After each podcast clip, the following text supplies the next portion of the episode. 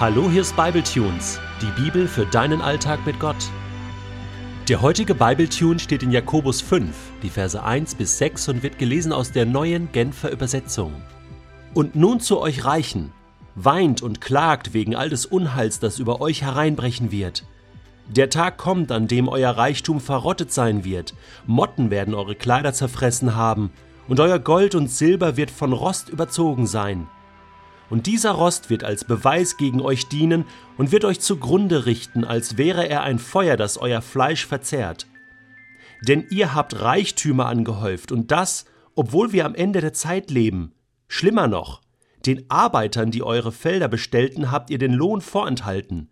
Ein Unrecht, das zum Himmel schreit. Die Hilferufe derer, die eure Ernte einbrachten, sind dem Herrn, dem allmächtigen Gott, zu Ohren gekommen. Ihr habt hier auf der Erde ein Leben im Luxus geführt und habt euch dem Vergnügen hingegeben.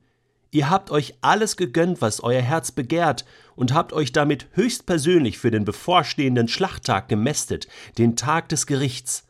Ihr habt Unschuldige verurteilt und getötet, Menschen, die sich nicht gegen euch zur Wehr setzen konnten.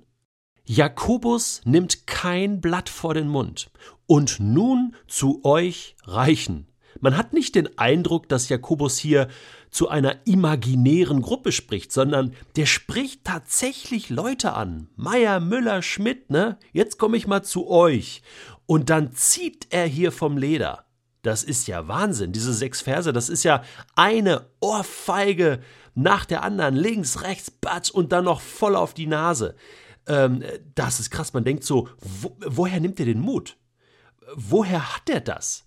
Ja, das hat er sich bei seinem älteren Bruder Jesus abgeguckt. Denn wenn man mal schaut in die Evangelien, dann fällt auf, dass das Thema Besitz, Umgang mit Geld, mit Reichtum das Top-Thema bei Jesus war. Ständig hat er darüber gesprochen. Am allermeisten über das Thema. In der Bergpredigt ist das schon zu beobachten, und der Jakobusbrief hält sich ja thematisch ganz eng an die Bergpredigt. Dann immer wieder Menschen, mit denen Jesus zu tun hatte. Ich zähle nur ein paar auf. Also Zachäus, ja, der Zöllner, der unbeliebt war, weil er Leute beklaut hat. Ich muss heute noch in dein Haus kommen.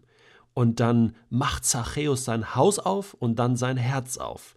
Und verschenkt all sein Reichtum, bezahlt alles zurück. Am Ende war der Mann arm, aber glücklich. Ja? Dann Matthäus, äh, das war ja ein Jünger von Jesus. Auch er war ja Zöllner und er war sicherlich auch korrupt und war mit vielen Kriminellen damals unterwegs, hatte ein Problem mit Geld. Judas ja auch. Interessant, wenn man äh, mal schaut, welche Jünger Jesus um sich scharte die hatten auch Probleme mit Besitz. Und Judas hat ja geklaut und, und hat Jesus für, für 30 Silberlinge verraten. Also der Umgang mit Geld, das ist das Thema. Dann der reiche junge Mann, der da zu Jesus kommt, ihm nachfolgen will, beziehungsweise, na, er will ewiges Leben haben. Und Jesus sagt, komm, gib alles auf. Ich meine, für einen Armen ist es äh, leichter, alles aufzugeben, wie für einen Reichen. Deswegen sagt Jesus auch mal an anderer Stelle, es ist so schwer für einen Reichen ins Himmelreich zu kommen. Denn, denn äh, es ist leichter für ein Kamel durch ein Nadelöhr zu gehen. Bei Gott ist es nicht unmöglich. Das gilt, das gilt den Reichen. Das gilt denen, die viel haben. Warum? Warum ist das so schwer? Ja, weil der viele Besitz und das viele Geld kann ganz schnell zu einem Ersatzgott werden und Gott ersetzen. Etwas, worauf ich baue, woran ich festhalte. Dann beobachtet Jesus diese arme Witwe. Er sieht die Reichen, die viel geben. Ja, man sagt ja auch, Bill Gates hat die Hälfte seines Reichtums Milliarden. Er war mal der reichste Mann der Welt, ist jetzt nur noch der zweitreichste oder so, äh, weil er die Hälfte wirklich in diese Stiftung gegeben hat zur Unterstützung von Armen und, und von, von Kranken in dieser Welt. Das ist eine gewaltige Tat. Aber im Vergleich dazu hat die arme Witwe damals am Opferkasten mehr gegeben, weil sie alles gegeben hat. Das sagt zumindest Jesus. Also wie bewerten wir das, was wir geben? Wer viel hat, kann auch viel geben. Muss viel geben. Jakobus nimmt kein Blatt vor den Mund. Jesus hatte das auch nicht getan. Er spricht in diesem Gleichnis vom reichen Kornbauer davon, dass man verblendet ist, dass man auf das falsche Pferd setzt und am Ende stirbt man und man nimmt ja nichts mit. Ja? Man ist gemästet für den Gerichtstag, sagt Jakobus.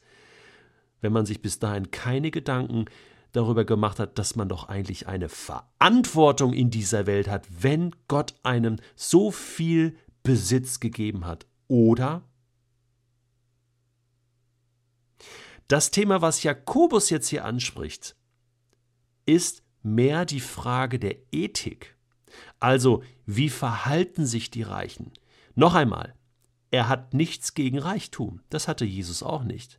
Aber er hat etwas gegen die Menschen, die verantwortungslos, egoistisch damit umgehen und andere noch zusätzlich ausbeuten und so auch zu ihrem Reichtum kommen. Das geht gar nicht. Und Gott haben sie dann schon gar nicht mehr auf ihrer Seite, sondern wirklich gegen sich. Davon hat Jesus gesprochen, davon spricht Jakobus jetzt. Ich könnte mir vorstellen, dass das, was Jakobus hier schreibt, dich jetzt wachgerüttelt hat. Dass du sagst, stimmt, so kann es nicht weitergehen. Ich, ganz so schlimm ist es noch nicht vielleicht, aber, aber hey, ich, ich gehe wirklich, äh, ich denke da nicht drüber nach. Ich bin da verantwortungslos. Ich, ich bin reich, ich habe viele Mittel, aber, aber eigentlich, eigentlich setze ich es doch gar nicht ein für Gottes Reich. Ich hab's einfach und genieße es und es ist gut und es ist auch nichts Falsches, aber ich mache damit auch nichts Gutes. Und Jakobus hat ja schon gesagt, wenn du weißt, etwas Gutes zu tun und tust es nicht, das ist ein großer Fehler. Und vielleicht bist du jetzt wach, vielleicht bist du jetzt aufmerksam. Und es stimmt, was jetzt hier fehlt, ist so ein bisschen die Alternative. Ja, dass Jakobus, er, er bringt an vielen Stellen Alternative. Also liest den Jakobusbrief ein paar Mal durch und du merkst, äh, er hat die richtige Richtung und er gibt dir Tipps. Aber ich möchte dir jetzt mal kurz Paulus zitieren, damit wir auch nicht einseitig werden und denken, nur der Jakobus hat das hier als Thema. Nee, es ist ein Thema von Jesus, ein Thema der Bibel, es ist ein Thema Gottes. Umgang mit Besitz, Gott vertraut dir etwas an, geh sorgfältig und verantwortungsvoll damit um. Und auch Paulus schreibt das dem Timotheus im 1. Timotheus Kapitel 6, Abvers 17. Schärfe denen, die es in dieser Welt zu Reichtum gebracht haben, ein, nicht überheblich zu sein und ihre Hoffnung nicht auf etwas so Unbeständiges wie den Reichtum zu setzen, sondern auf Gott. Denn Gott gibt uns alles, was wir brauchen, in reichem Maß und möchte, dass wir Freude daran haben. Hörst du? Das ist cool, oder? Aber jetzt ermahne sie, Gutes zu tun, freigebig zu sein und ihren Besitz mit anderen zu teilen. Wenn ihr Reichtum in solchen Taten besteht, das würde Jakobus ganz genauso sagen, ist das im Hinblick auf ihre Zukunft eine sichere Kapitalanlage. Hallo? Und sie werden das wahre Leben gewinnen das wünsche ich dir und mir.